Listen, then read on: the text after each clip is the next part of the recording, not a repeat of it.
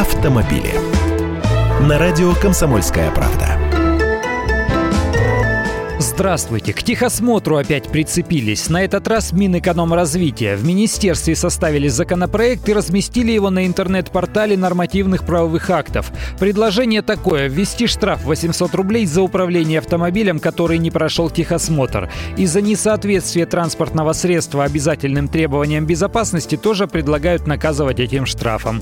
Возложить обязанность хотят на полицию. Уверен, что начальству гаишников этого не надо, они будут отбрыкиваться до последнего последнего. Ведь это будет означать, что инспектор снова сможет проверять техосмотр. Но ведь сейчас водители не обязаны возить с собой талон техосмотра. Сведения о прохождении ТО отправляются в специальную компьютерную базу данных. Потому за внесение в единую автоматизированную информационную систему техосмотра заведомо ложных сведений и проведение техосмотров без аккредитации предлагают ввести и вовсе уголовное наказание. И для эксперта станции техосмотра хотят ввести персональную ответственность за выдачу диагностической карты без проведения техосмотра.